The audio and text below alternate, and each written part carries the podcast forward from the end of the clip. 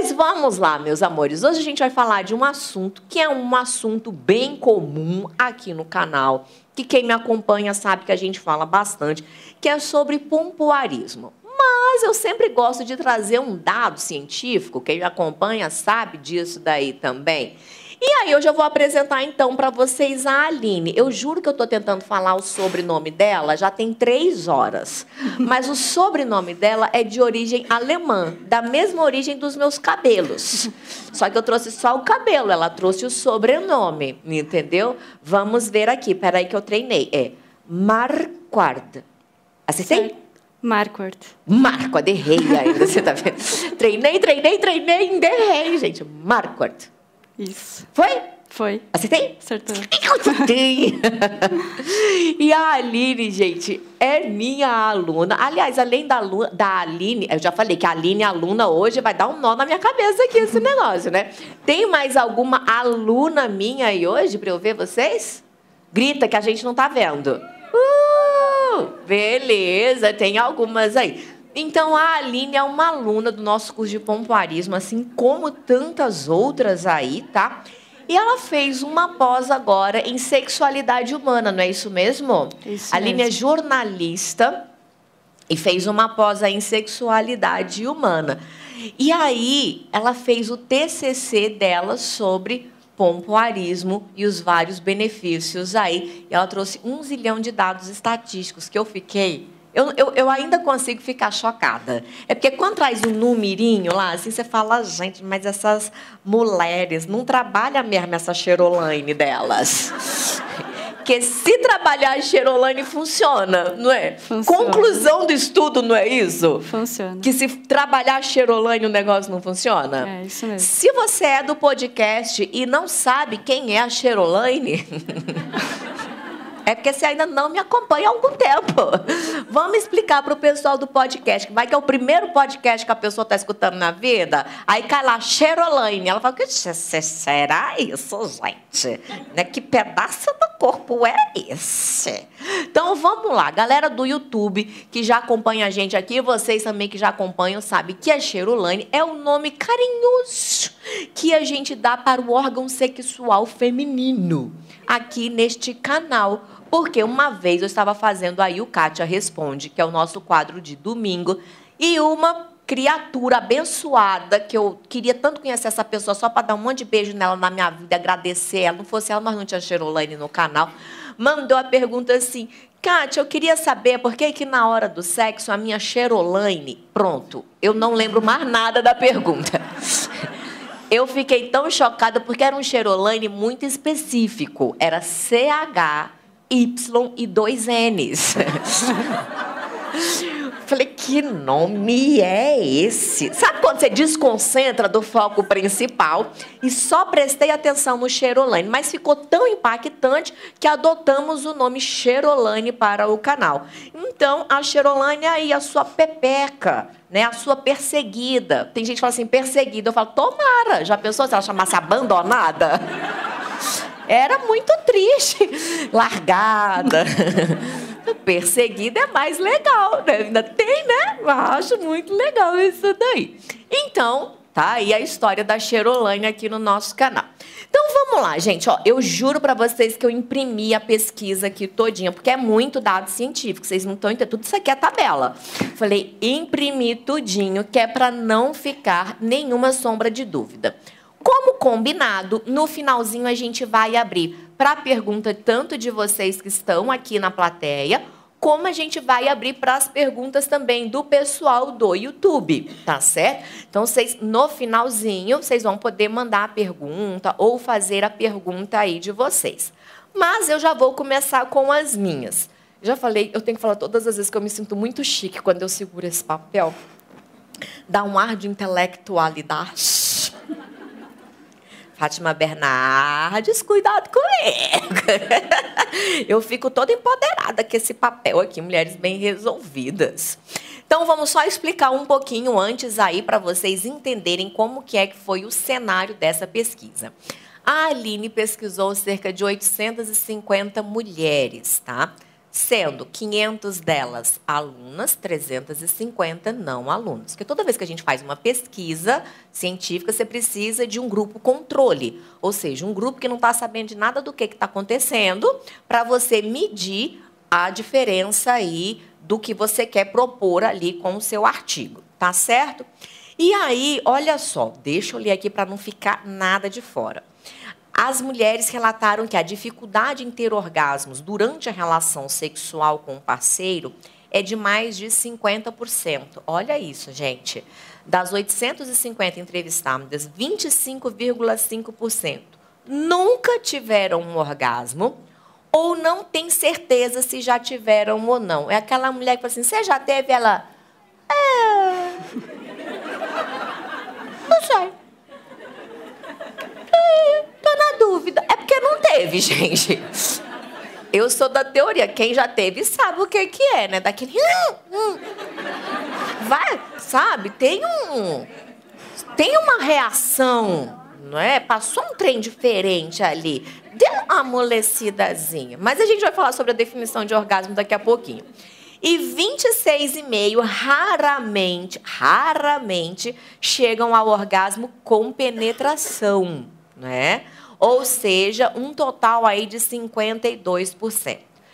Na pesquisa foi dividida em três grupos, que são eles: as que nunca praticaram o pompoarismo, as que praticam todos os dias e aquelas que, além de praticarem todos os dias, praticam os exercícios durante o sexo com o parceiro. Hum, cujos dados eu tenho certeza que foram os melhores mas chegaremos lá, tá? E aí, para as alunas que praticam os exercícios, usou lá a nossa comunidade das nossas alunas no Facebook, não é isso? Sim, isso mesmo. Então, agora, ela já falou assim: você fica nervosa? A gente estava ali atrás, ela falou assim: você fica nervosa todas as vezes? Eu falei: geralmente, mas hoje não. Por quê? Porque hoje só quem vai falar é você. aí ela: nossa, muito obrigada. Tô brincando, tamo junto aí, Aline.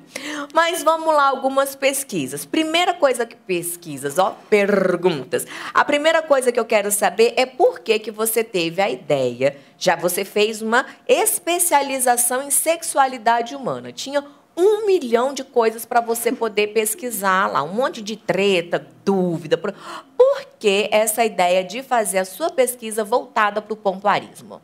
Primeiro, obrigada, Kátia, pelo convite. Sim. Boa noite, mulheres. Aí, ela tá importada, ela veio de Santa Catarina. só para falar com vocês, ao tanto que vocês estão chique.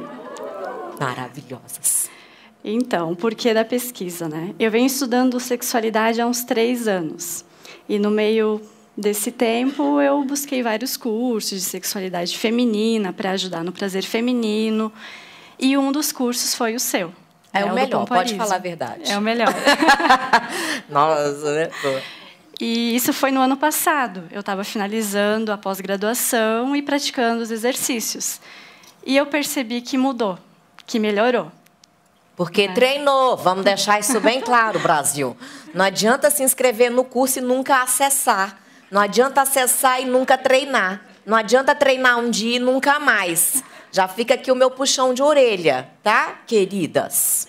Mas assim, como eu estava em busca de muitas coisas, eu estava fazendo várias coisas, não só o hum. pompoarismo, né? É. Então eu pensei, tá, na teoria a gente vê que o pompoarismo é bom para a sexualidade feminina, mas eu não encontrei nenhuma pesquisa nem da Kátia mostrando os dados. Não tem, né, menina? Difícil, Agora né? tem. Agora tem. e aí eu fiz a pesquisa. Só que eu comecei pelo meu Instagram, né, com as minhas seguidoras. Aí foi 350 mulheres. Só que quase não tinha mulheres que praticavam. Mas o que, que você perguntou para elas? Uh, eu pedi para elas tinha participarem. Formulário? Tinha formulário, é tá. online, tinha umas 20 perguntas. Certo. 350 mulheres participaram, só que elas não praticavam pompoarismo. Entendi. As minhas seguidoras, né? E aí eu lembrei do seu grupo, do curso. Uhum. Eu pensei, eu vou tentar, né? Vai que a. Vai que a gente deixa. Vai que deixa. Deixamos. E deixou. E daí chegou a 850 mulheres. 500 é, mulheres do seu grupo responderam. 500 alunas. Poderia ter chegado a mais, só que eu tinha um prazo, né? Hum, para entregar a pesquisa, sabe? Entendi. Porque o grupo ele é bem grande, né? É bem grande, é bem grande. Vamos lá, a outra pergunta aqui. Vamos começar a falar, então, dos benefícios. Primeiro, benefício aí. O que a gente vai falar são benefícios que a o mundo teórico diz para a gente que tem. E que quando a gente pratica, a gente sabe que acontece. Mas, como ela falou, a gente ainda não tinha nenhuma pesquisa validada sobre isso daí. Então, ela foi, que eu achei interessantíssimo, é que ela, eu pego e falo bem assim, olha, pomparismo é bom para lubrificação, ajuda na libido, melhora o orgasmo, diminui cólica menstrual, melhora o funcionamento do intestino. E são de zilhões de benefícios. Ela pegou alguns desses benefícios e fez uma mensuração. O primeiro deles foi, já que a gente está falando né, de sexualidade, você não perguntou da cólica, não, amiga? Eu não perguntei porque o foco do meu, da minha pesquisa era o potencial orgástico feminino. Porque o que melhorou para mim foi os orgasmos múltiplos, hum. porque eu não tinha dificuldade, né? Chegaremos lá nessa é. parte. Mas a... foi por isso que eu não foquei na cólica. Cólica ficou de fora, entendeu? Não tem a ver com sexo nisso. o que ficou, o que tinha a ver com a saúde, ela deixou de fora. Ela é uma pessoa focada. Vamos lá, potencial orgástico feminino. Então vamos lá. Primeira, primeiro dado científico aí, hein? Quais foram as conclusões chegadas em relação à lubrificação vaginal? Tá. É, eu perguntei às mulheres que têm lubrificação durante todo o percurso da relação sexual, porque tem muitas mulheres que têm ali no início né, da relação e depois é, não tem mais essa lubrificação e o sexo ele não fica mais tão bom ou confortável. Então, as mulheres que têm uma boa lubrificação, as mulheres que não praticam pompoarismo. É, 50% das mulheres têm uma boa lubrificação, as que não praticam. As que praticam pompoarismo todos os dias têm 70% de uma ótima lubrificação durante todo o sexo. E as mulheres que praticam todos os dias o pompoarismo e ainda faz as contraçõezinhas lá durante o sexo é 83,3%.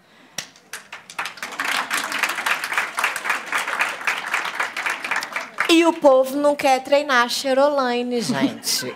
Eu não entendo por que, que não entende, não treina. Deixa eu só explicar para vocês por que, que aumenta a lubrificação.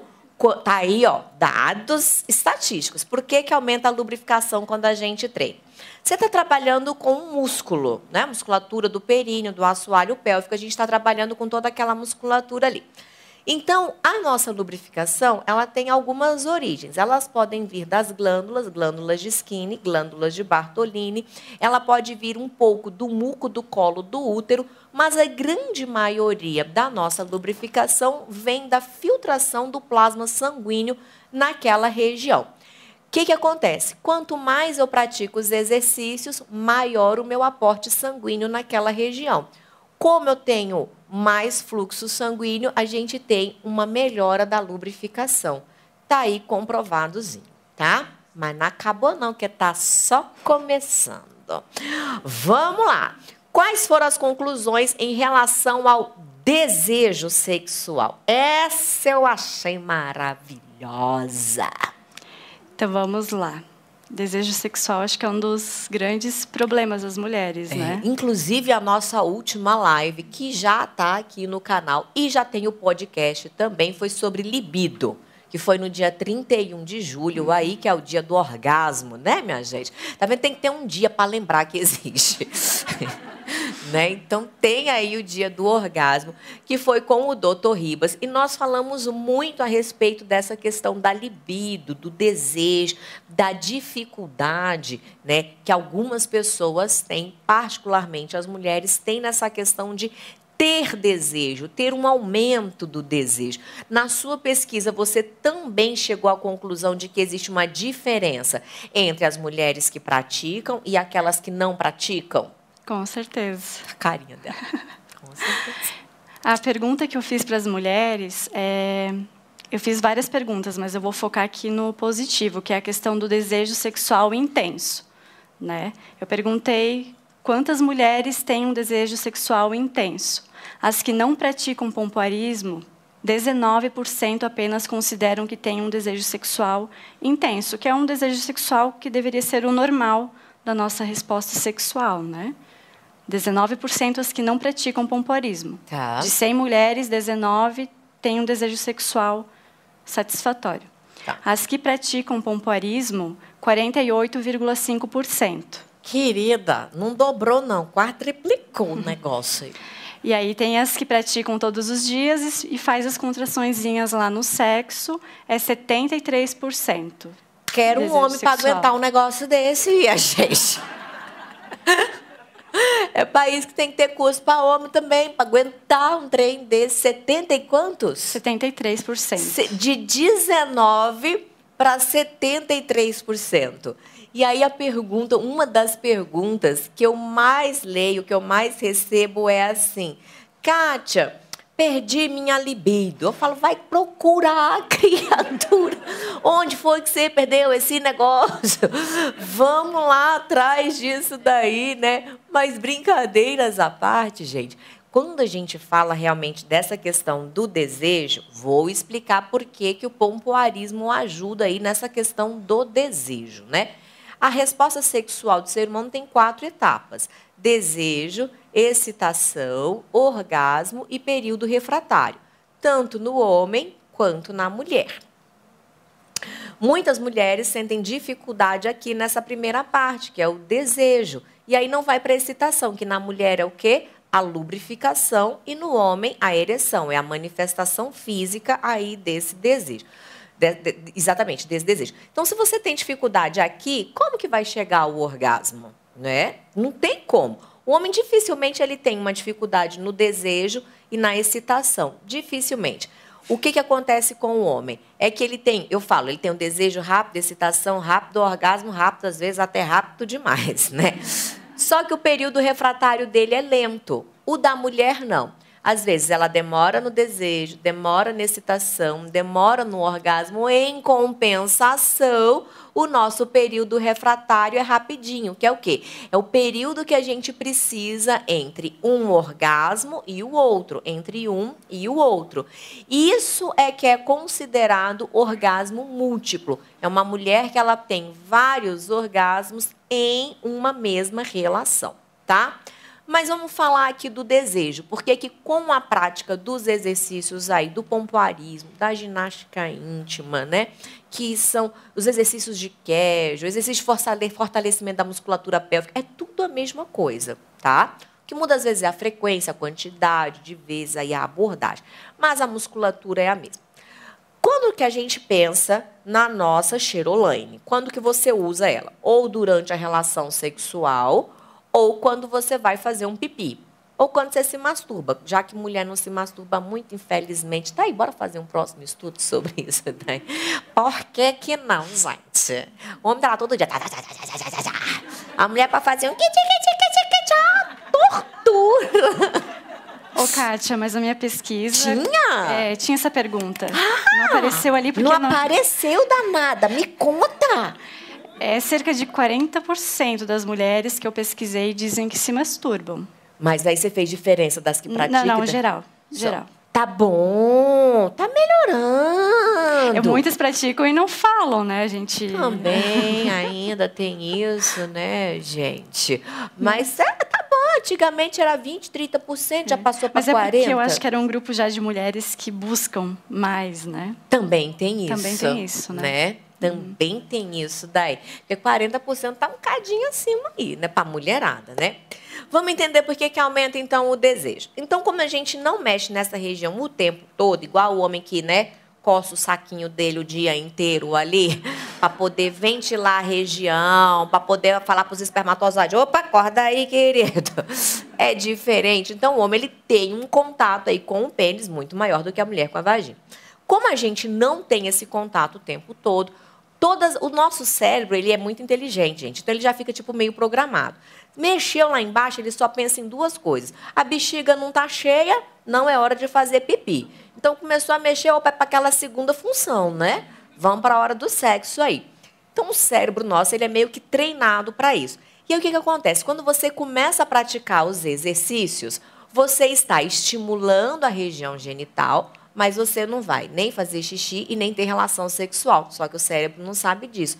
Só que ele ativa e manda uma mensagem. Opa, estão chamando a gente lá embaixo, estão recrutando. Aí ele, Ru, deixa comigo, tô ligado. Aí ele se prepara realmente para uma relação sexual. Só que isso não vai acontecer, porque na verdade o que está acontecendo é que a gente está apenas treinando os nossos exercícios. Então você deixa o seu limiar, o seu potencial muito mais fácil de ser atingido, muito mais rápido do que uma mulher que não pratica esses exercícios.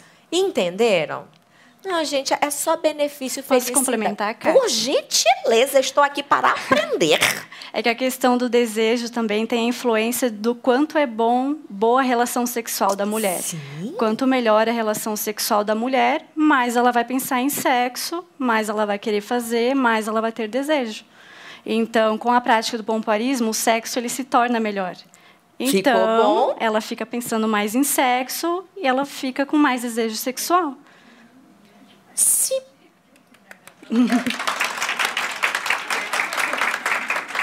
Obrigada por existir, Aline. Acabou? Não, porque tem mais. Olha lá. Quais as conclusões aí em relação ao orgasmo com penetração? Porque também eu acho que é uma grande dor da mulher, né? Uma grande dúvida ainda. Eu acho que aí isso aí a gente ainda tem que trabalhar um pouquinho mais a questão emocional, trabalhar aqui dentro e parar com essa questão de que o sexo é fálico apenas, é. de que tem que ser pênis, vagina, pênis, vagina, e que se não for pênis, vagina não é orgasmo, não é considerado. orgasmo ele pode acontecer de zilhões de formas. Falei que ia falar sobre orgasmo e expliquei. Deixa eu explicar o que é um orgasmo cientificamente Pode me complementar por gentileza. Tudo no nosso corpo funciona assim. Vamos supor que aqui é um fogão, eu coloquei a minha mão, estimulou uma terminação nervosa, foi uma informação para o cérebro dizendo que está quente. O cérebro entende que aquilo vai me fazer mal, ele fala: tira a mão daí, senão vai queimar. Tudo tem uma informação sensorial que vai e tem uma resposta motora que vem. Basicamente, o nosso corpo funciona dessa forma. O que é um orgasmo? Vamos falar de um orgasmo vaginal, né, com estímulo peniano. Teve um estímulo, estimulou essas terminações nervosas da vagina e do pênis, vai uma informação nervosa para o cérebro.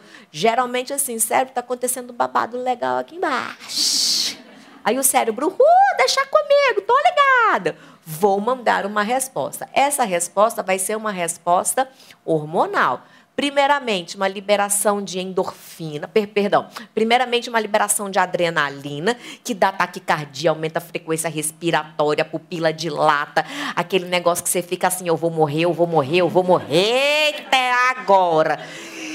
E aí as pernas tremem, você contrai todinha, acha que é um ataque epilético, tá acontecendo a Xerolaine, até que não é pompoarista, dá uma contraída, uma apertada ali na musculatura, você fala, Ine, é agora. E aí vem o quê? Uma resposta da endorfina, tipo, ah,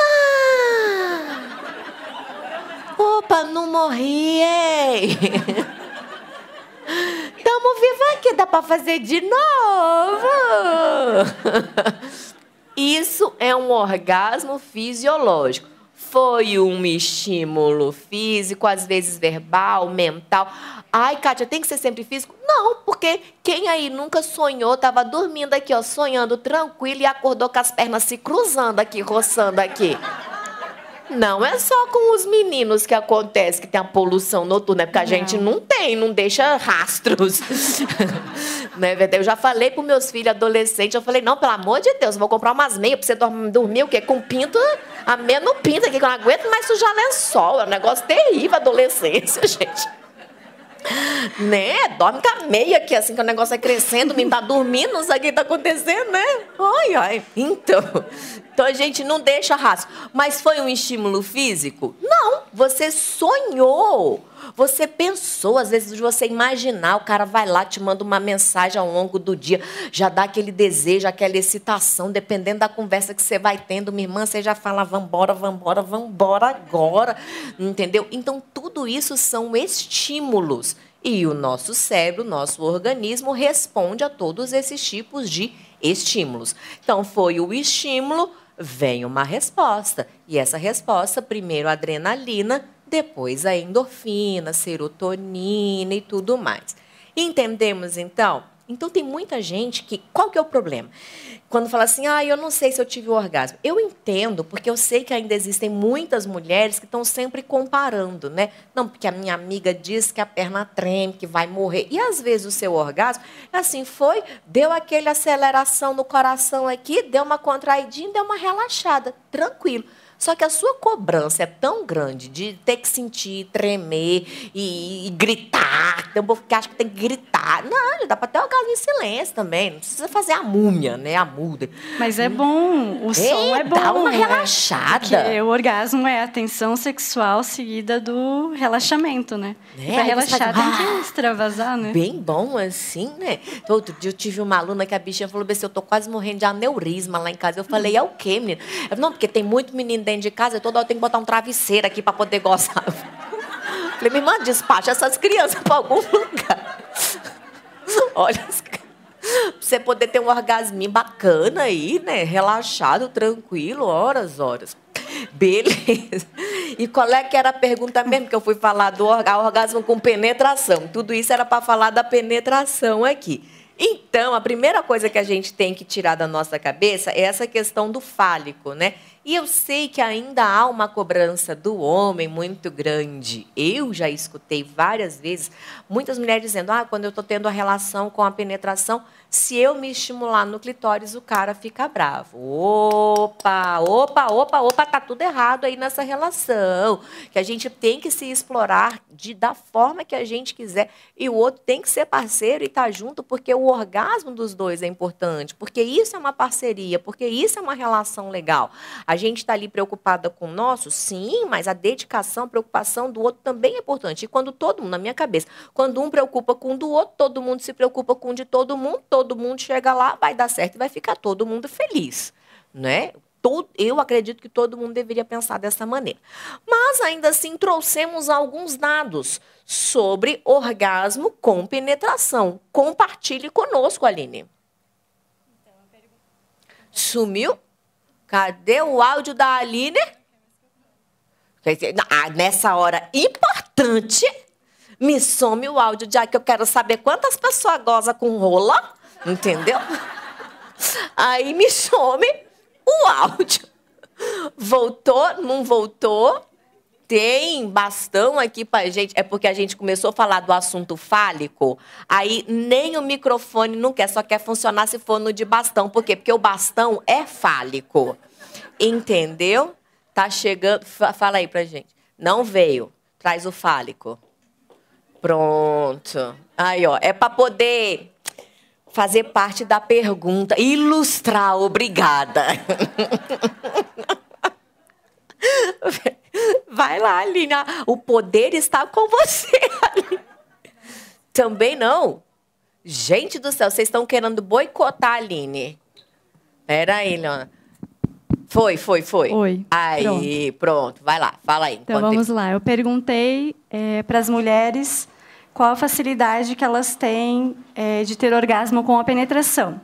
Mulheres que têm facilidade. Das mulheres que não praticam pompoarismo, esse número é 18% das mulheres chegam ao orgasmo com penetração com facilidade. Certo. As que praticam pompoarismo, 40%. Já, já dobrou. Já de 18 para 40, quase dobra. Mais que dobra um pouquinho. Isso. E as que praticam pompoarismo durante o dia, né, a prática diária e mais a contração durante o sexo, 50% das mulheres têm orgasmo com penetração. Gente, é muito interessante isso. E por quê? De novo, ela traz o dado, eu trago a explicação do porquê, né, gente? Por que, que acontece isso daí? Imagina que está aqui a xerolânia, certinho? Está aqui o canal vaginal. O canal vaginal, quando a gente vai contraindo, é um músculo. Se ele é um músculo, você vai fortalecendo. Então, o que, que acontece? Durante a relação, a gente consegue estreitar esse canal vaginal. Tu concorda comigo que se eu estreito, ó, já peguei o sotaque dela, que tu concorda comigo? Eu fui lá em Santa Catarina e voltei agora. Eu sou terrível, eu sou terrível. Você concorda comigo aqui, ó, que se eu contrair, quanto mais eu contraio, maior é o estímulo. Se o estímulo é mais intenso, a resposta é mais intensa. E o estímulo ele é mais intenso apenas para nós? Não, para o parceiro também porque os baroreceptores aqui, né, os receptores de pressão que tem aqui no pênis também, vão ser estimulados aí também da mesma maneira. Por isso que eu digo, é, pompoarismo melhora e aumenta o Sim. prazer do casal. Não é apenas o da mulher, né? É o do casal, ok? Vou complementar também. Por gentileza, adoro seus complementos. É, é, lembrando que o clitóris ele não é só aquela pontinha externa que a gente vê. Ele tem de 7 a 11 centímetros internamente. Dos dois ele lados. Ele forma um Vzinho assim. E ele tem um corpinho.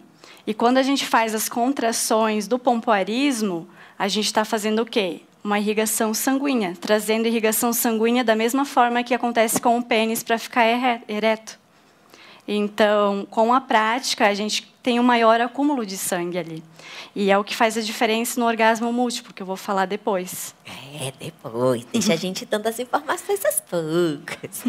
Só para botar uma pulguinha aí na orelha de vocês, hoje em dia já existe um campo aí da, da área que a gente estuda, que é a sexualidade humana, que diz que todo orgasmo é um orgasmo clitoriano mesmo que ele seja um orgasmo com penetração, ele é um orgasmo clitoriano. Por quê? Exatamente por isso que a Aline explicou agora. Porque como tem os corpos e os bulbos cavernosos aqui, também chama esse nome mesmo, igualzinho do homem, tá?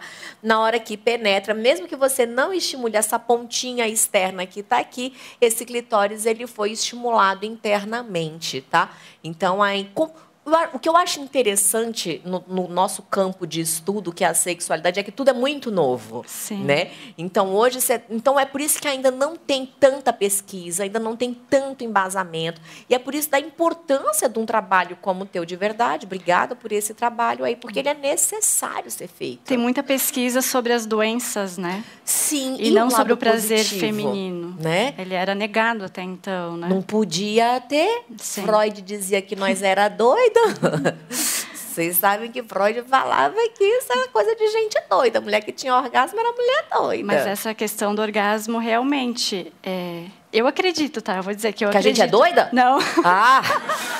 Poxa, Aline! Já fala, abalou a amizade aqui, Aline!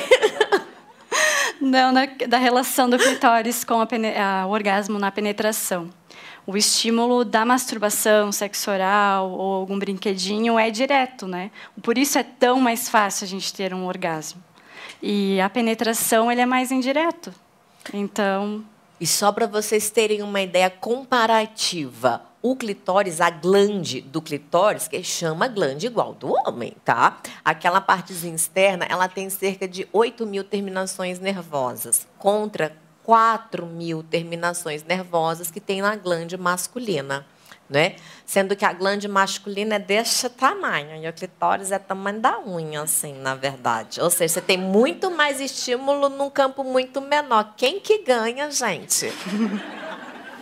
E tem um povo que acha que não pode pôr a mão lá, né? Você tá, olha, eu falo, o arquiteto lá de cima, ele não ia criar um homem, uma mulher, dois trem diferentes que encaixava um no outro para poder reproduzir. Até aí tava tudo certo. Mas ele podia fazer não ser gostoso, né? Mas não, ele fez ser gostoso. E ele ainda caprichou. Ele colocou lá em nós um botãozinho que não serve para nada, nada. Ele não reproduz, ele não faz xixi, nada. Ele só serve única e exclusivamente para dar prazer. Porque o pênis, o homem, é o sistema urinário e é o sistema reprodutor dele. Então, a urina e o esperma saem pelo corpo do pênis ali, pela uretra. A gente não. A gente faz pipi pela uretra que está dentro do canal vaginal, entendeu? A gente pare as crianças pelo canal vaginal. O espermatozoide entra pelo canal vaginal. Tem nada a ver com clitóris. E ele está ali alegre, feliz sorrindo para você. Ele está implorando: Oi, eu aqui, alguém? Gente, encosta em mim! Entendeu?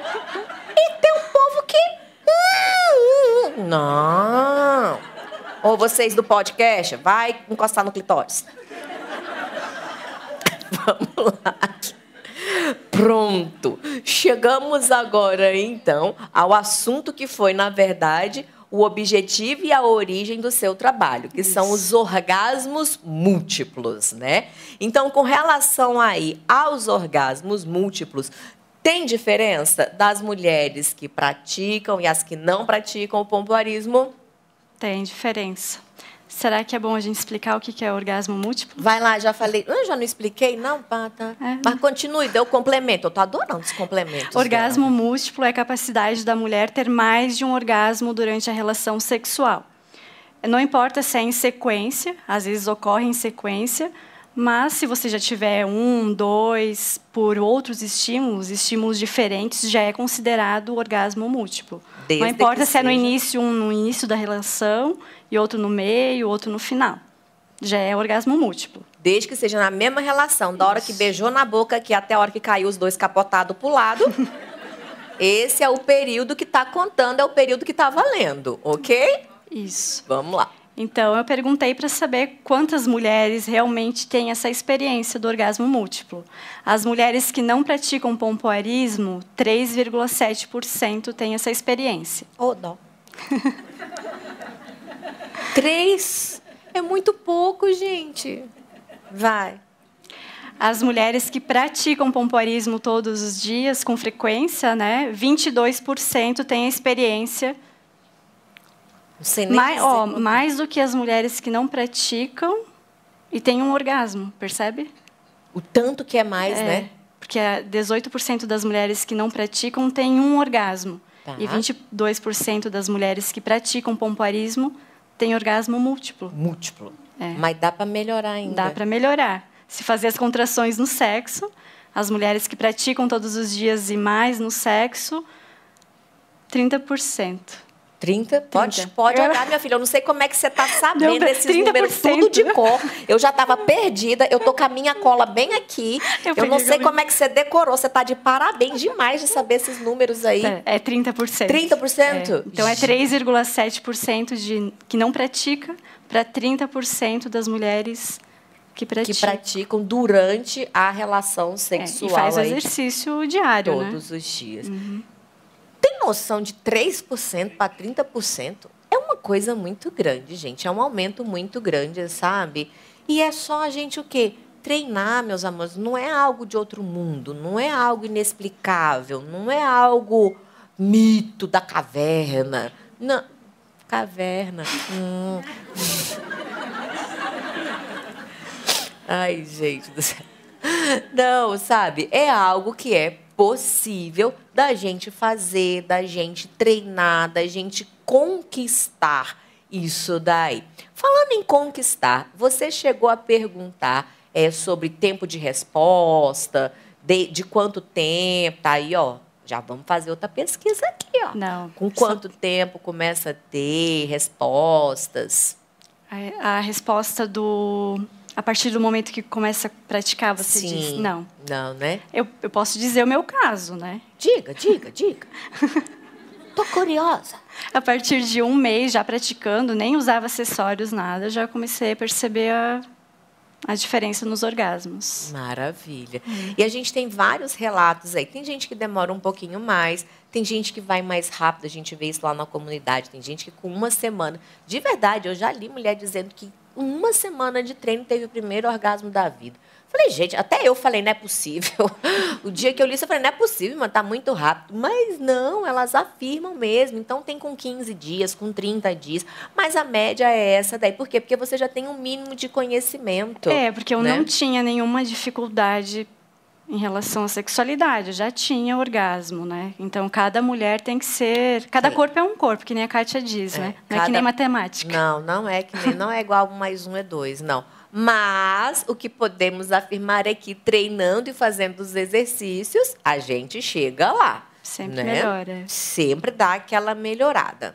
Ah, e tem mais uma pergunta aqui também em relação à intensidade dos orgasmos também. Modificou isso daí? Modificou. O meu, o meu modificou. E aí eu fiz a pergunta também para entender. Eu né? achei maravilhoso. Ela, tudo que ela tinha dúvida, ela falou, será que foi só comigo? Deixa eu perguntar para as outras pessoas aqui. ela foi lá botando a pesquisa. Isso eu vou ter que olhar, porque eu não lembro. Fica à vontade, amiga. É, as mulheres que... Eu perguntei é, quem acha que os orgasmos são intensos. Tá. Tá. 27% das mulheres que não praticam consideram os seus orgasmos intensos. Ok. 44% das mulheres que praticam o pompoarismo consideram o orgasmo intenso. 40? 44. 44. Uhum. De 27 para quase o dobro. Se fosse 25, 50, tá. Pouquinho menos que o dobro. E as que praticam durante o sexo também, 67% consideram o seu orgasmo Nossa. intenso. Mas aí aumenta muito, né? De 27% para 67%, Sim. quase triplica o negócio, né? E isso tem a ver com a questão do acúmulo da circulação sanguínea ali no clitóris. Fica mais tempo, porque se a gente está ali contraindo durante o sexo, está na atividade, está ali mantendo a circulação. Então, por isso que mantém, tem mais, mais orgasmos e são mais intensos porque não tem aquele orgasmo e para o estímulo, aí o sangue foi embora. Foi embora. Não, Então, continua. fazendo as contrações, continua o sangue.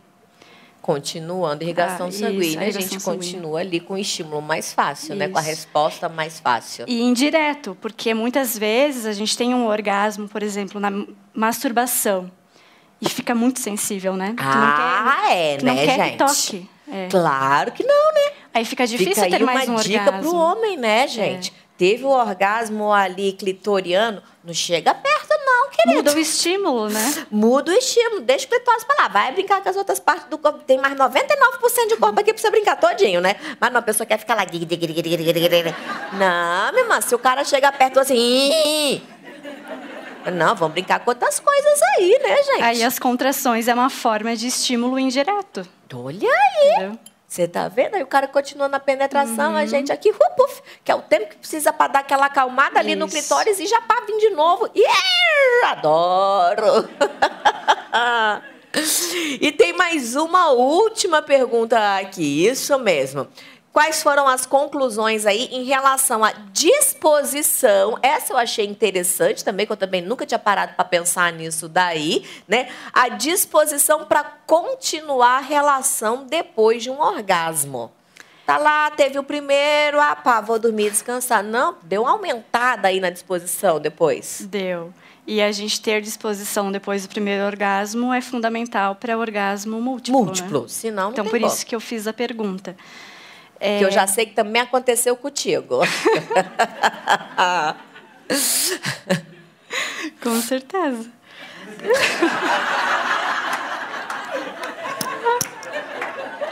Adorei!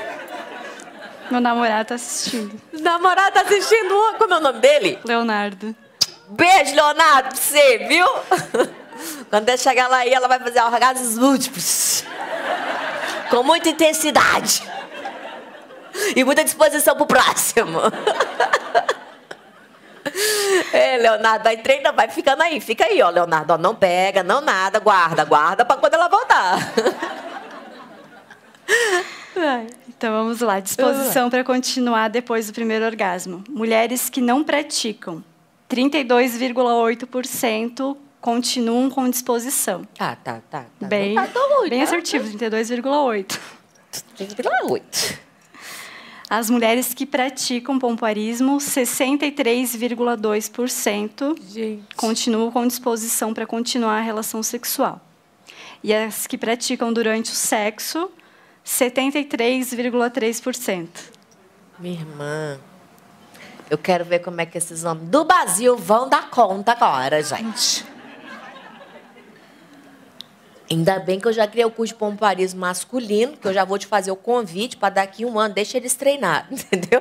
Deixa eles irem treinando. Daqui um ano você vai fazer uma pesquisa com os homens aí também, hein? O que, que, foi que melhorou, o que, que não melhorou, intensidade, se está à disposição para o próximo, se teve desejo, mesmas perguntas aí. Pode aí deixar. a gente vem aqui e apresenta os dados numa próxima live, combinado? Combinado. Fechou? Fechou. Acordo no tá YouTube tá não tem como apagar, hein? Ah, coisa maravilhosa. Então, queridos homens, donos de Brad Pintos, vamos treinar esses Brad Pintos aí para dar conta das cheirolâneas desse país, minha gente.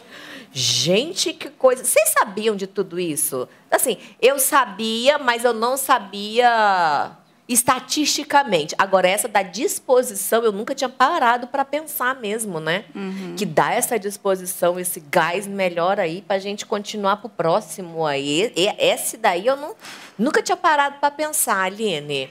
Amores, seguinte, falar, antes da gente entrar então aqui nas nossas perguntas, que agora a gente vai abrir aí para as perguntas de vocês, tá? É o seguinte: pessoal que está aí no YouTube, principalmente todo mundo que já está aqui também, mas na próxima terça-feira, dia 3 de setembro, vai ter um aulão no YouTube sobre pompoarismo. Então a gente vai tirar mais dúvidas ainda, vamos ensinar exercícios. Por quê? Você conseguiu o quê? Começar a entrar nessa escala da Aline aqui, entendeu? Na escala da galera da disposição, da galera que treina todo dia. Não pode ficar fazendo parte dos 52% que não tem orgasmo. Não, você tem que partir, pular para a banda de cá, da galera que tem aí esses orgasmos todos, tá? E aí, para vocês participarem, então, o link está na tela aí do YouTube para vocês. A galera que está aqui, depois também é só se cadastrar lá. Vai estar tá lá, tá lá na telinha? É só entrar na tela e se cadastrar, tá bom? Então já entra aí, ó, abre o YouTube aqui agora e já se cadastra aí para poder participar, tá bom?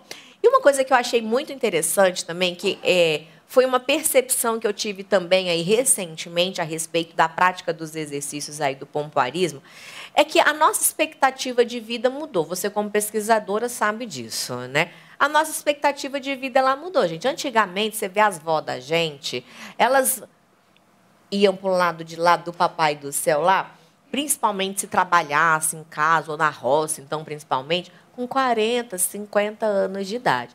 Aí foi melhorando, 60 anos. Inclusive, outro dia, eu acho que eu estou ficando velha mesmo, amiga. Sabe por quê? Quando eu estudava pirâmide do Brasil, era uma pirâmide toda esculhambada, assim, né? Hoje em dia, a nossa pirâmide etária aqui está virando tipo uma pirâmide que era aquela de primeiro mundo, uma coisa mais europeia, base fina, lá em cima um trem mais largo, né? Antes não era aqui embaixo mais largo, era pirâmide mesmo, né? Largo aqui embaixo e os veinhas só se acabando lá em cima, né?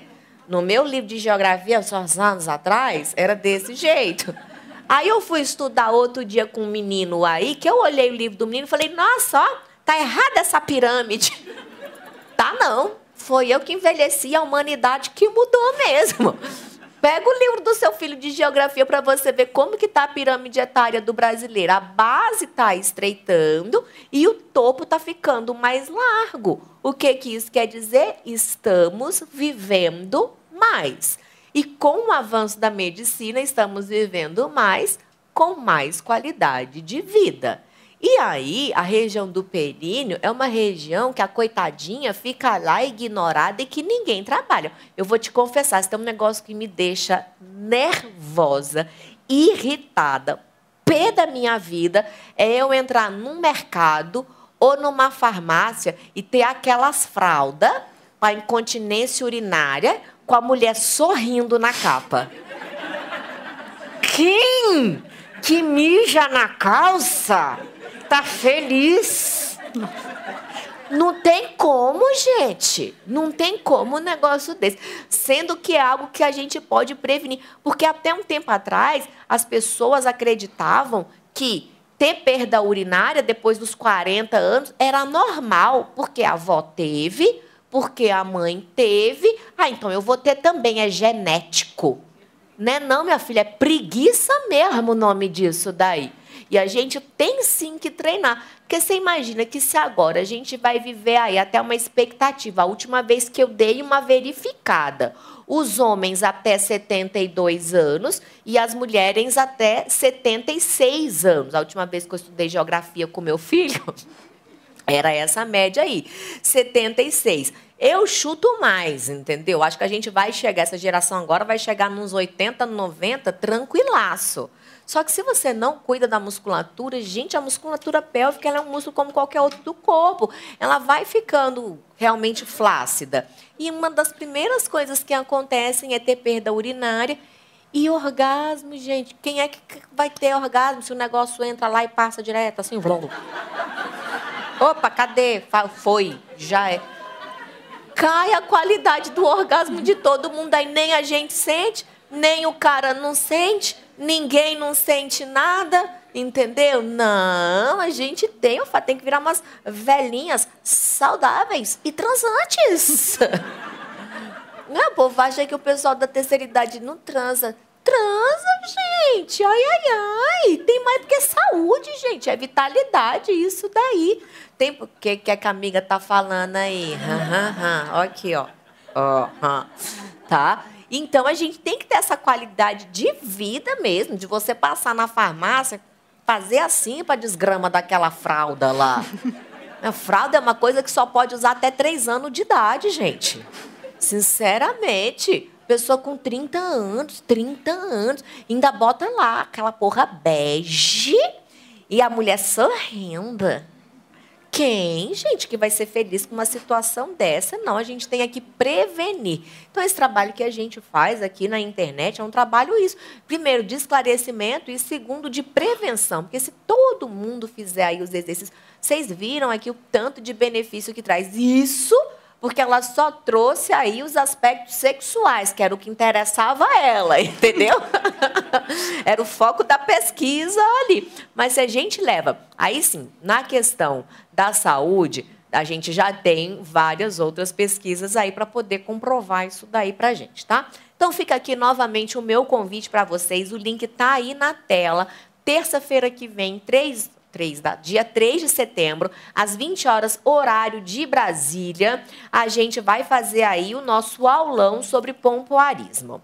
Vamos abrir então aqui para pergunta agora. Se alguém tiver alguma dúvida a respeito da pesquisa da Aline, algum dado, deixa eu ir abrindo aqui também no. Olha nós na internet, que chique que nós estamos. Se alguém tiver, tem o link mesmo aqui, ó, mbr.blog.br barra aulão. 3 de setembro, 20 horas. Alguém da plateia, a plateia sempre tem direito ao microfone, direito a perguntar antes da galera do YouTube. Alguém tem pergunta? Ah, acho que subiu uma mão ali. É bom que daqui a gente quase não enxerga. Eu falo para eles que daqui a gente não enxerga, eles não acreditam.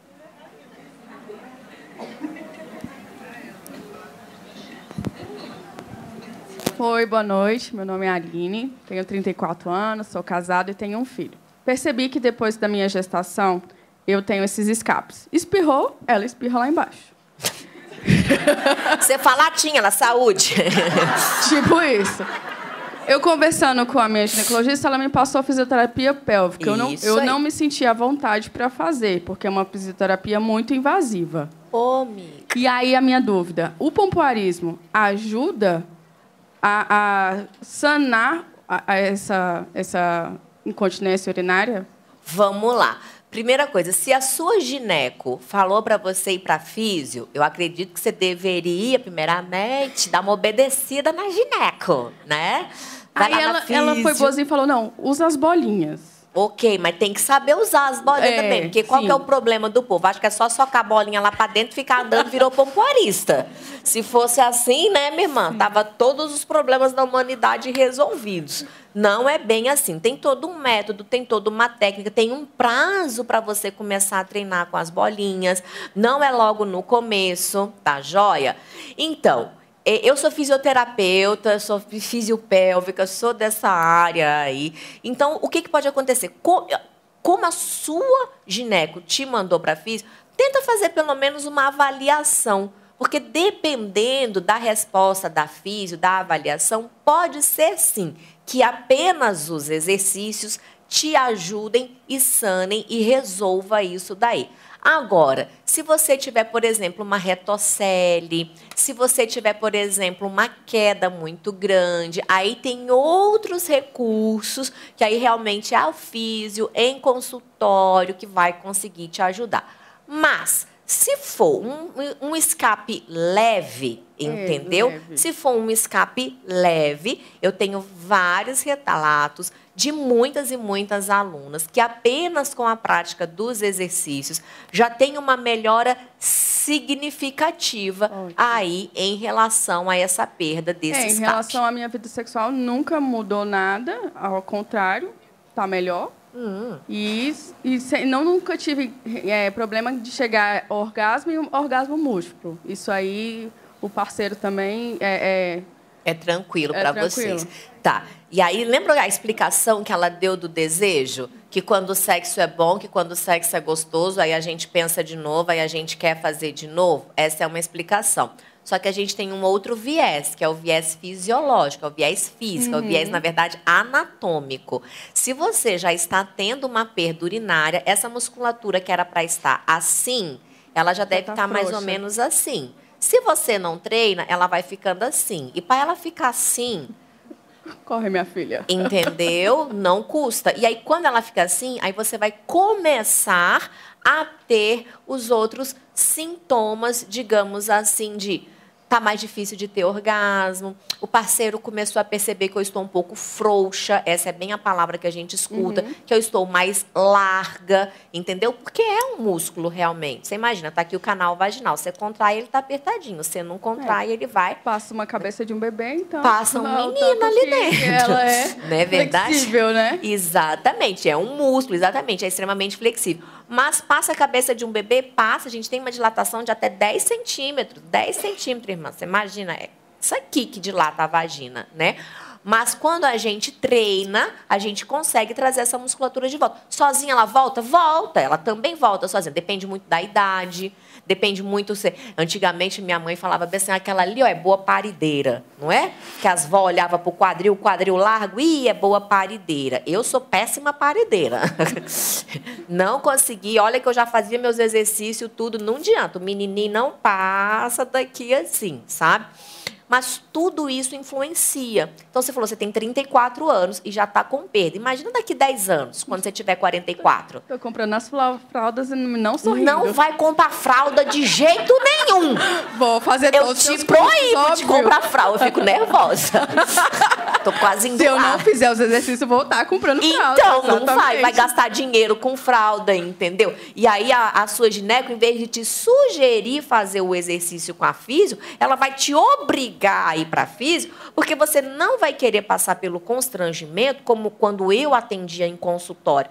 Eu já passei várias vezes da paciente falar assim, doutora, sabe o que, que é? Eu não tenho mais vida social porque eu não posso mais ir ao mercado, eu não posso ir ao cinema com meu marido, eu não posso ir ao teatro, eu não posso fazer nada que eu fique mais de uma, duas horas na rua, porque eu sei que eu vou fazer o xixi na calça e eu não percebo. E não é isso que a gente uhum. quer pra gente. A gente quer ter saúde, sabe? Então, assim, o exercício ajuda dependendo do nível que você estiver, ajuda e só ele por si, se for bem inicial, ele já vai resolver assim. É, no meu caso. Sabe, é 80, 90% dos casos. Ótimo. Mas se for uma coisinha um pouco mais já avançada, vai no físio, vai numa físio mulher, sabe? A gente lida com isso, a gente vê xereca o dia inteiro, quer dizer, eu não vejo mais. eu já não vejo mais, que eu já não estou mais em consultório. Mas é o nosso dia a dia. E aí eu vou aproveitar essa tua pergunta até para dar um recado que eu escuto muito isso das mulheres, sabe? De que elas têm vergonha ainda, né? uhum. né? Gente, a nossa saúde que está em jogo, o profissional que está ali, ele estudou para aquilo ali, sabe? Então, é a pessoa para quem a gente tem que pedir ajuda mesmo. Tá bom, tá gatona? Muito obrigada. Eu quero te ver daqui 10 anos o quê? Cuspindo bolinha lá na China, assim, ó. Pá! Pode deixar. Bem, como a gente fez uma aqui da plateia, eu vou fazer aí uma aqui pelo do YouTube. Vou ver aqui se tem alguma pergunta aqui no YouTube. E aí a gente volta para cá. Deixa eu ver aqui. Gostaria de saber Gostaria de saber, Ramine Ribeiro. Às vezes tenho vontade de ter relações com o meu marido. E às vezes é porque tem um hormônio muito manda beijo.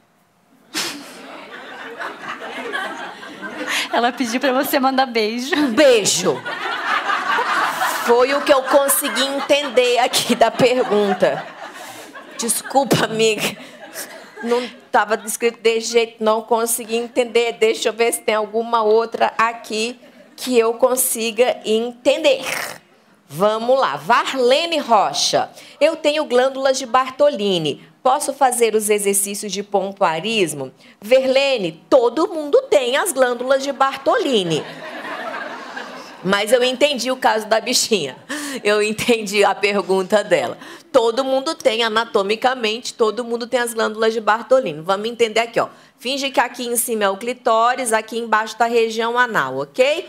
Lembra que a gente falou que a lubrificação vem de algumas glândulas. Glândulas de Skinny, que estão mais aqui para cima, e glândulas de Bartolini, que estão mais aqui para baixo, tá? Então, elas se enchem de líquido e vão aí liberando esse líquido durante a relação sexual.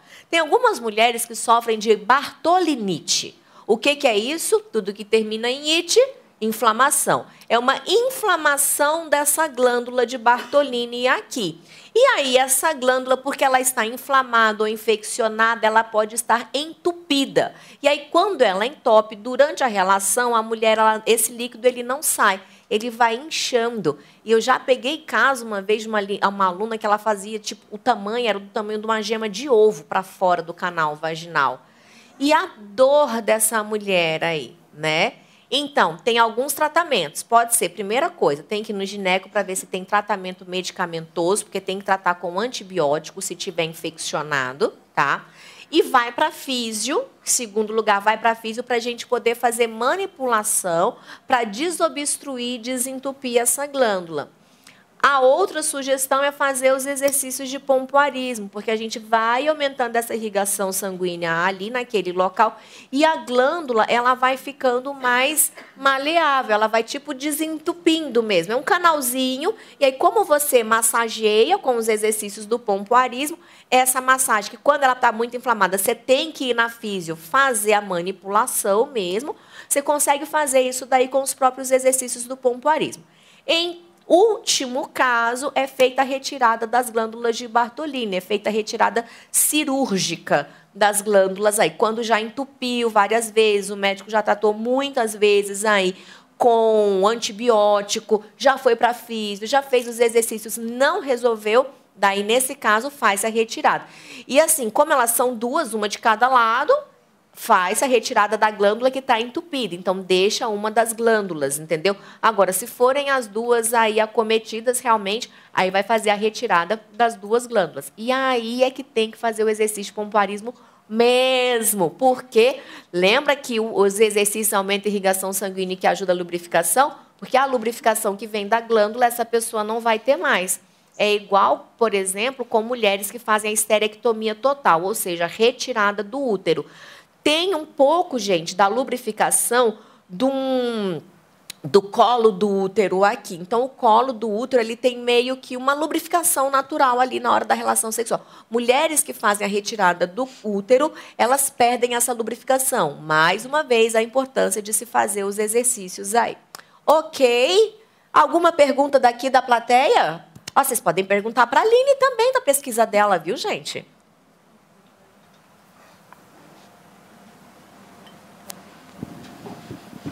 Boa noite. Boa Meu nome é Marilda.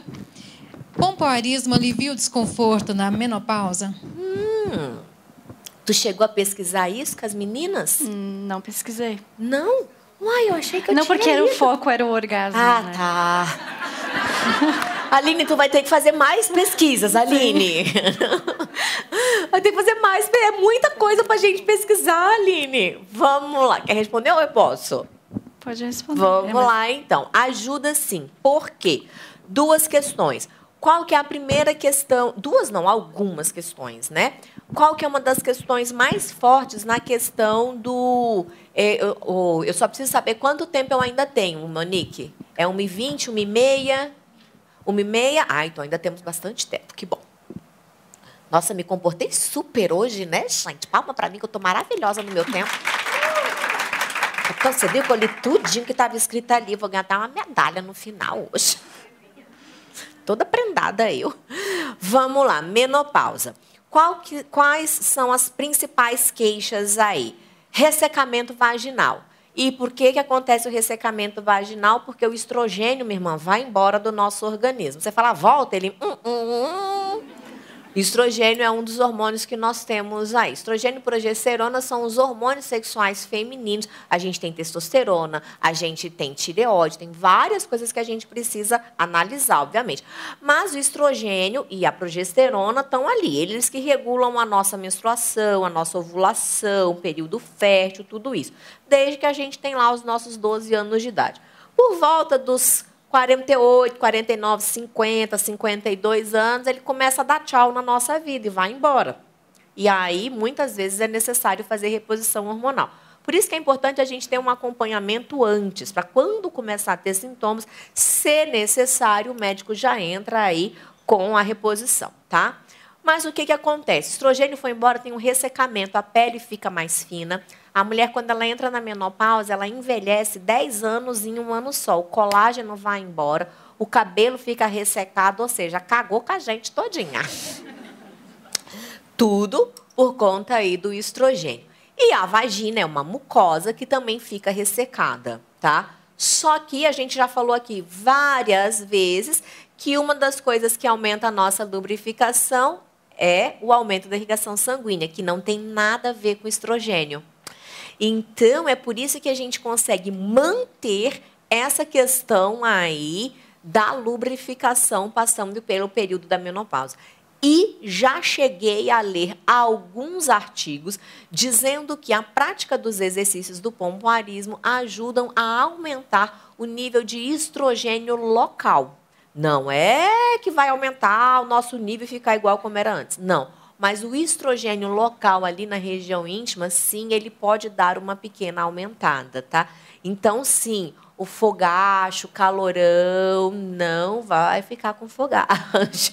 Aí tem que ir na gineco, ou no endócrino, ou num ortomolecular, né? Todos esses médicos que trabalham realmente com a questão hormonal pompoarismo, a gente não trabalha a questão hormonal. A gente trabalha muito pouco, em níveis muito pequenos, porque não tem como você também, trabalhando nessa região, não trabalhar nada, tá? Mas é muito pouco em relação ao que os hormônios refletem dentro do nosso organismo. Então, sim, tem que haver aí um acompanhamento. Mas também não adianta só ter o acompanhamento hormonal e não trabalhar lá embaixo, né? Lá embaixo, igual o povo fala.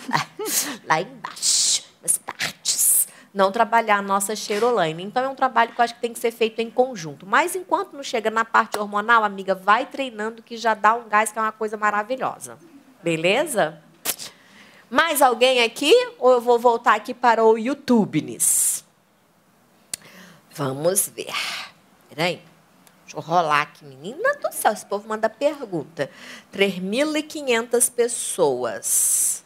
Vamos lá. Fá. Se eu não estiver fazendo corretamente o exercício de pompoarismo, o resultado pode ser o contrário do desejado, ou FADI, Está escrito assim, FAD, tipo, são dois nomes. É para isso que a gente tem uma metodologia, é para isso que tem um acompanhamento, é para isso que a gente tem o curso realmente para você saber. Por exemplo, ah, eu vou só botar as bolinhas. Não, gente, se fosse só botar bolinha, eu já falei, ia ser muito fácil. Ah, é só botar o cone que virou pompoarista. Não, não é assim, não. Então, a gente tem um método certinho de, primeiro, fortalecimento dessa musculatura. Depois, a gente vai fazer exercício de resistência. Depois, a gente vai fazer exercício de mobilidade, porque assim como todo músculo, a gente tem que trabalhar força, resistência e mobilidade. Descobri isso semana passada, retrasada. Fui na minha fono, aí a fono, que eu estava com a voz, estava falando muito, a voz estava falhando muito.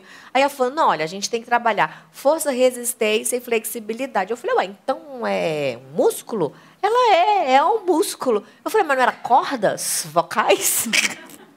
que tinha aqui dentro? Eu achei que. Não. Ela, não, tem que fazer exercício todo dia para poder fortalecer o músculo todo dia. E realmente, depois eu comecei a fazer os exercícios, essa semana eu fiz teatro três vezes mais dois jantares e hoje palestra. Eu usei a minha voz, que é o meu instrumento de trabalho aí, seis vezes em menos de dez dias. E tá tranquila a minha voz. Por quê? Porque eu tenho feito os exercícios que a fono passou certinho lá para mim. Então, tudo tem que ter um método tudo a gente tem que acompanhar. Por isso que eu convido mais uma vez vocês aí a participarem do nosso aulão na semana que vem. Tá certo? O Kátia, posso complementar? Claro, adoro. É que os exercícios sem os acessórios talvez não vai prejudicar, né? Não vai dar os resultados, mas com os acessórios eu acho bem grave, assim. É, mulheres que compram no sex shop as bolinhas e querem partir para o treino assim só com as bolinhas, porque você como físio pode falar melhor, né? Mas pode dá algum problema, né? Sim, é isso, Por causa do sabe? peso. Não é só botar a bolinha e ficar andando lá, igual aquelas vaquinhas de presépio com sininho. Blá, blá, blá, blá, blá, blá, blá, blá, blá, blá, blá. Porque o trem faz bolinho, barulhinho, né? Mas lá dentro da gente não faz barulhinho, não, gente. Pode ficar tranquila, né?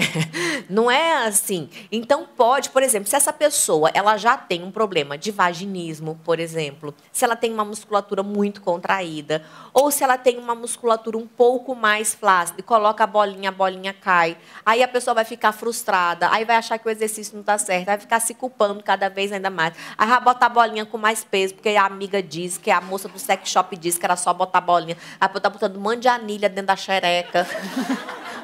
E, gente, não vai dar certo. Porque não é assim. As coisas elas têm que ser gradativas, entendeu? Tem que ser analisadas, tem que ser verificadas se aquele exercício ali que é o para você mesmo. Tem que ter todo esse cuidado aí, né? Muito bem observado, principalmente quando a gente fala dos acessórios. Deixa eu ver aqui. Peraí. KKK, adoro KKK, É só tá, tá escrito aqui. Aconteceu alguma coisa aqui no grupo que eu não estou entendendo o que é. Será que foi alguma coisa que eu falei, gente? Que o povo tá KKK, O que, que foi que eu falei, gente? Gabriela Oliveira. Vamos, vamos ver se essa aqui você consegue aí. Vai lá, ó. Kátia. Vou botar. Aline. No, quando a gente fez a Aline, o povo perguntava as coisas para ela, eu achei maravilhoso. Vamos lá. Aquela sensação de fazer xixi pode ser orgasmo? Pode ser um sinal que vai acontecer um orgasmo, né? Mas, gente, vocês têm que entender que não é assim, ah, deu vontade de mijar. Mijar é mijar, gente. ah, tá com 20 anos de idade, 30 anos de idade, até hoje não sabe o que é mijar? Já. É, é mijar. Que... Né? Voltar a fazer xixi, bexiga cheia. Inclusive, com a penetração, ah, o estímulo, o da estímulo da bexiga. Então, uma dica que eu dou, porque tem gente que fica na dúvida, né? Antes da relação sexual, vai lá e esvazia a bexiga. Porque aí tu vai ter certeza, de, mas lava, que é pro cara fazer um chups bacana. Não vai fazer o xixi e chega lá, opa! Ah, não, não, não é higiênico. Não, o sexo tem que ser gostoso, tem que ser limpinho, via de mão dupla, né? Sim. Imagina, maridão, namorado, chegou em casa do serviço 8 horas com aquela mesma cueca lá, gente, você recebe ele de joelho assim? Não. Vamos tomar um banhozinho. Faz bem pro relacionamento, não faz? Eu, hein? É o mínimo, é o mínimo. Outro dia eu fiz um vídeo aqui no canal perguntando: vocês tomam banho antes de transar ou depois de transar? Deixa aí nos comentários. Teve a galera que falou assim: eu tomo banho antes e depois. Eu falei: nossa, também não precisa exagerar, né, minha gente? Eu sou da teoria que banhozinho é antes, para estar todo mundo cheirosinho, limpinho, você poder botar a sua língua em todos os orifícios que você quiser, entendeu? Ter acessibilidade, né? Eu sou dessa teoria aí, tá? Kátia, o fazer o xixi antes é bom, porque às vezes a, a mulher ela fica com medo, que é xixi, e, e aí fica aí, já mudou o foco, né? Na hora do sexo, prende ali, e aí acabou com Cadê o orgasmo. O orgasmo? É. Não vem. Não chega, não acontece. Isso. E uma dica bem legal também, gente, para evitar a infecção urinária é você urinar após a relação sexual, tá? Por quê? O pH da vagina é um, o da uretra é outro e o do esperma é outro. Na mulher tá aqui, ó, a vagina. Aí um pouquinho aqui assim nessa parede anterior vai ter a uretra, que é por onde sai o nosso xixi, ok? Aí o que acontece? Na hora do rally rola, bararam, bararam, bam, bam, bam, gozou gostoso, tudo bem, papapá. O pH do esperma é diferente do pH da vagina, mas eles se consertam, se conversam ali e tal. Pode acontecer de entrar um pouquinho desse fluido no canal uretral. Entrando no canal uretral, pode alterar o pH e pode dar infecção. Então, quando você faz o xixi depois da relação sexual, você está lavando o canal da uretra. E o pH da urina é extremamente ácido, enquanto que o do esperma ele é mais básico. Então, ele mata, literalmente, qualquer coisa que estiver tentando se aproximar. Então, uma dica para quem tem infecção urinária de recorrência, eu já li muito isso, já tive muita gente assim dizendo que toda vez que tem relação no outro dia da infecção, tem relação no outro dia da infecção. E essa dica de você urinar após a relação diminui bastante essa, essa questão aí de ter infecção urinária, tá? Pós-coito. Pós-coito. Vocês viram como é que eu sei falar chique? Vocês acham que eu só sei falar esculhamba mesmo? Mas eu sou chique, gente. Eu sei os termos científicos tudinho. Vamos lá. Mais alguém aqui da plateia? Eu vou abrir mais uma pergunta para gente que está aqui e mais uma para o YouTube. E aí a gente vai encerrar. Microfone ali.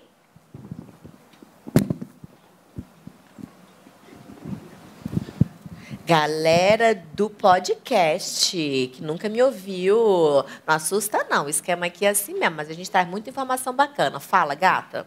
Meu nome é Suiane, é, eu queria saber se tem alguma posição mais certa ou mais recomendada para quem está começando a praticar pompoarismo. Vai depender aí do seu nível de força, tá? Não fui eu, amiga, foram elas. Eu sou a risaiada aqui do nada, assim.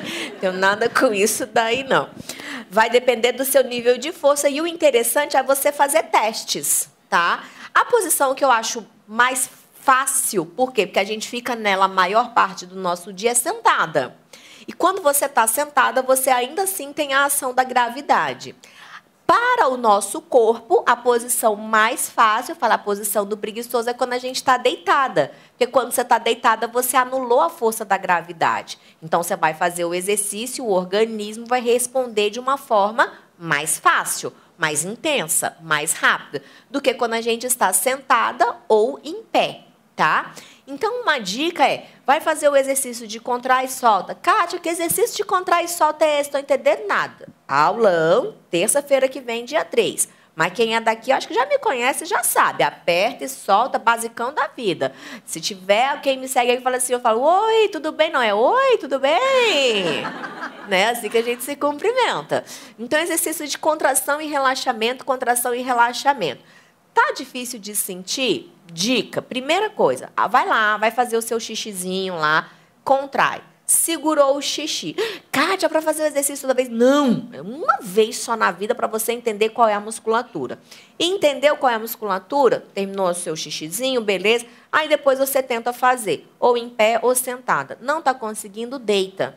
Porque quando a gente deita, você consegue ainda visualizar a musculatura abdominal trabalhando ali porque a musculatura de reto abdominal insere ali embaixo, então dá uma leve contraída aí nessa região de abdômen, tá? Mas você sente internamente que ela está contraindo mais fácil. Então é isso, depende do nível. Se é uma musculatura mais preguiçosa, uma musculatura mais flácida, uma musculatura mais debilitada, começa-se o treino deitada. Se é uma musculatura que já consigo contrair e soltar, já tenho a percepção, consigo prender o xixi, a gente já fala para treinar a partir da posição sentada ou em pé mesmo, tá? Porque uma coisa importante sobre o treino, e aí eu acho que é, é, é, a hora que a galera não treina, é que acha que tem que parar de viver para poder treinar os exercícios. Vou dar agora o meu exemplo da fono de novo.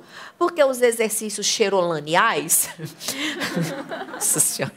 a gente já pratica há muito tempo, então para mim já é rotina. Virou rotina já para você também? Sim. Você precisa raciocinar, ah, está na hora de fazer o exercício? Mas no começo não tinha que fazer. Opa, bota o alarme aqui no relógio, tá na hora de treinar aqui, 3 de 10, 10 de 30, sei lá o quê. Mas a gente precisa criar esse hábito. Aí fui lá na fono hoje, beleza, ela passou um exercício. Como eu fiquei 10 dias, aí já tem, não, já tem mais de um mês que eu estou treinando, mas quando a voz pegou, eu treinei todo dia. Todo dia eu entrei no carro, meu negócio é carro. Quem me acompanha sabe disso daí. Eu. No começo, eu entrava no carro, ia dirigir, já começava. Tchan, nanana, nanana, parava o sinal e eu ficava tchan, tchan, tchan, tchan. Aí o sinal andava, aí eu tinha que pisar acelerador, embreagem, aí eu parava de treinar. Eu comecei no semáforo, foi assim que começou meu. Eu vi o sinal fechado, tchan, nani, nani, o sinal abriu, aí eu pam, pam, pam, pam. Né? Porque pé e xereca era muita informação aqui, ó no cérebro aqui. Foi ficando. Aí comecei do, do, do sinal fechado a conseguir fazer enquanto estava dirigindo. Passava a marcha e tchá, tchá, tchá, tchá, tchá, tchá. Chegou uma hora que eu passava a marcha, cantava música e tchá, tchá, tchá, tchá, tchá, tchá, tchá. Hoje em dia, minha irmã, eu nem lembro, entendeu? É automaticão. E o exercício da voz foi do mesmo jeito. Aí eu condicionei no carro. Quando eu entrar no carro, que eu estou sozinha, porque eu vou te dizer, gente, é constrangedor você fazer os exercícios da fono. Porque o da xereca ninguém tá vendo. Qualquer lugar que você tiver, você está treinando aqui, você está no banco, você está no trabalho, você está no metrô, você está aqui na palestra, ninguém está vendo. O da voz, você tem que estar tá assim, ó. Não dá para fazer isso em público. Não dá. É constrangedor. Então, quando eu estou sozinha, eu no meu carro, fecho os vritos, que é pra ninguém ver. Aí eu fico lá, igual a louca. Hum, hum. Aí fico lá, louca, entendeu? Mas eu tirei aquele tempo. Daí, hoje mesmo, ontem, ontem eu estava dirigindo, voltando para casa. Na hora que eu estou no meio do caminho, começo eu lá. Hum, do nada, eu falei: olha, já está virando um hábito para mim treinar o meu exercício durante o dia, não apenas quando eu vou usar a minha voz. E os exercícios do pomparismo, gente, é do mesmo jeito. Ele dá trabalho no começo, depois que ele vira um hábito, você não consegue mais viver sem, de verdade. Estou mentindo, amiga? Não. Viu? Nem Kátia, eu vou dar uma dica para quem está começando. Por favor para perceber o corpo, né? Porque as mulheres ficam com dúvidas se está fazendo Sim. certo ou não, porque a gente não consegue ver o nosso órgão. Inserir uhum. o dedo no canal vaginal e fazer as contrações. Não faz em público, pelo amor de Deus. Vamos só deixar isso bem claro. Tá? Mas lá na sua casa, no seu banheirinho, no seu quarto, trancou a porta, funciona super, gente. É bom para quem está começando, para ver se está fazendo as contrações certas. Pelo menos você está apertando, é, está contraindo. Consegue sentir né? também qual a força da tua. Aí colocou um dedo, não sentiu? Coloca dois, tem problema nenhum. Kátia já enfia a mão inteira, tô sentindo nada. Corre pro hospital. Corre que é grave isso daí. Entendeu? Mas tem que sentir, gente. Horas onde já se viu. Tá? Tem um teste que a gente faz na física, que é o teste de AFA, né? De força, de medir. Você coloca o dedo, abre, pede para o paciente fazer a pressão aqui. Aí você vai classificando a força do paciente. Aí não precisa fazer isso, mas coloca. Essa dica é maravilhosa. A gente dá no curso, inclusive. Coloca o dedinho, aperta. Opa, senti. Qualquer coisa. Sentiu o quê? Qualquer coisa. Mexeu, tá viva. Mexeu, tá treinando. É isso aí, é por aí que a gente começa. Tá certo? Meus amores, a gente vai encerrando por aqui. Vou dar a última chance, hein? Mais alguma pergunta? Ih, apareceu uma mão lá atrás. Hein? Eu falei que ia fazer a última. Apareceu uma mão lá atrás, agora sim é a última. Vamos lá. Boa noite. Boa é... noite. Meu nome é Ana Caroline e eu gostaria de saber mais sobre os flatos vaginais e como o pompoarismo pode melhorar essa, esse problema. Mais um para você botar na pesquisa. Flato vaginal. Não tem a ver com orgasmo. Eu tenho que fazer uma pesquisa agora de saúde. Tem que fazer uma pesquisa de saúde, é. exatamente. Já está aí, já vai fazer. Vamos começar. Já estou encomendando ela, a, a, pesquisa aí. Vamos lá. É, flato vaginal. Mesma explicação. Canal vaginal, certo? O flato, ele tem duas explicações aí. Pode ser só por fraqueza vaginal ou pode ser pela posição. Se tiver duas coisas, então, amiga, aí pronto. Cientificamente falando, o flato vaginal é o nome bonito para o quê? O buceido, não é verdade? que é o pedinho pela Cheroline. né? Que é que coisa mais constrangedora que você tem que explicar. É, não, não é isso que você está pensando. Quer dizer, e ah, não. Que eu não sei o que, que é pior, se é você explicar que saiu pela via que tinha que ter saído ou por uma via que não era para sair nada. Sabe? Então, é complicado esse negócio do flato aí. Então, o que, que acontece? Quando a gente pratica. O que, é o flato? É quando a, a musculatura está flácida, aí o pênis penetra, entra ar junto. Daí, na hora que o homem tira o pênis, o ar sai junto. Porque tudo que entra sai. Ar, menino. Porque o menino entra por aqui, ele tem que sair. Demora nove meses, mas ele sai. Entendeu? Então, tudo que entra, sai. Então, o ar é do mesmo jeito. E aí, quando a gente consegue trabalhar nossa musculatura e contrair, a gente não tem mais essa flacidez. Se você não tem flacidez, não entra ar. Não entra ar, não tem o flato. Tá joia? Mas, e aí, eu vou te dizer, quando a gente tem a musculatura treinada, você pode ficar na posição que você quiser, querida, do paraquedas invertido que não entra ar na gente de jeito nenhum, tá? Então é por isso que ajuda. Beleza, então? Ah! Vamos lá. Só para a gente poder terminar, então, aí, Aline. É porque eu recebo recados aqui. Só para a gente poder terminar, porque vai que o pessoal não não entendeu muito direito, onde chegou na metade do vídeo agora, a galera aí do YouTube, para você falar de por que, que você teve essa ideia de fazer a, a, essa pesquisa, né? E o que, que mudou mesmo? Aí eu quero saber mesmo. A gente já conversou sobre isso, eu achei muito legal. O que, que mudou na sua vida?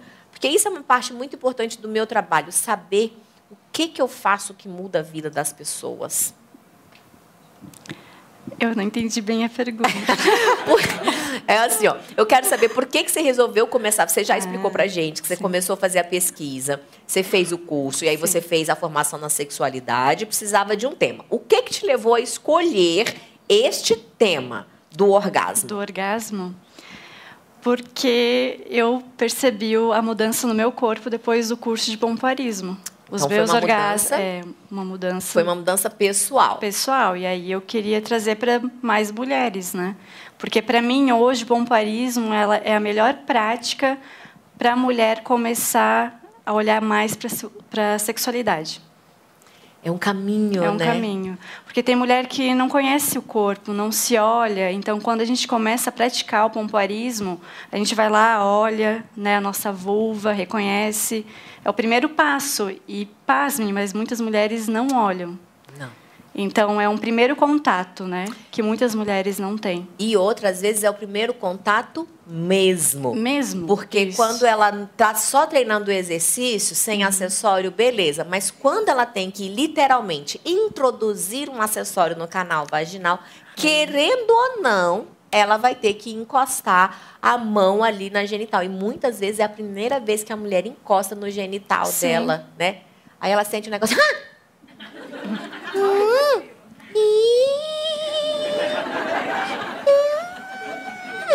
Que é o, é o, primeiro passo, né? Conhecer o corpo. Depois, os exercícios têm todos os benefícios que a gente já falou, mas para mim o pomparismo eu, eu que já não, eu não tinha dificuldade, mas eu não olhava tanto para o meu corpo como depois da prática do pomparismo. Maravilha. Maravilha, meus amores. A gente vai então encerrando por aqui. Adorei a participação de vocês mesmo aí, tá? Galera do YouTube, brigadão para vocês que estiveram aqui até agora. Galera do podcast, espero que tenham aprendido, se divertido por aí também, tá certo? E dessa forma a gente vai se, diver... se divertindo, se despedindo, é porque era tudo com D. A gente vai se despedindo de vocês por aqui. Beijo pra galera do YouTube, beijo pra galera do podcast. E a gente fica aqui mais uns 10 minutinhos para poder fazer uma fotinha com vocês, não é verdade? Aline, meu amor, muito obrigada pela sua disponibilidade de tempo, pela sua coragem realmente de fazer um trabalho desse daí, por ser algo que está transformando realmente aí e vai transformar. Eu tenho certeza vai. que esse vai ser só o primeiro trabalho de vai. Já encomendei mais uns dois, hein? Tem que fazer um de pompoarismo aí para saúde e um de pompoarismo masculino. masculino. Combinado? Para cada ano, tá maravilhoso. Nem precisa apresentar TCC para mim, não, tá? Tá. Beijão, minha gente. Vamos lá. Tô liberada? Posso levantar?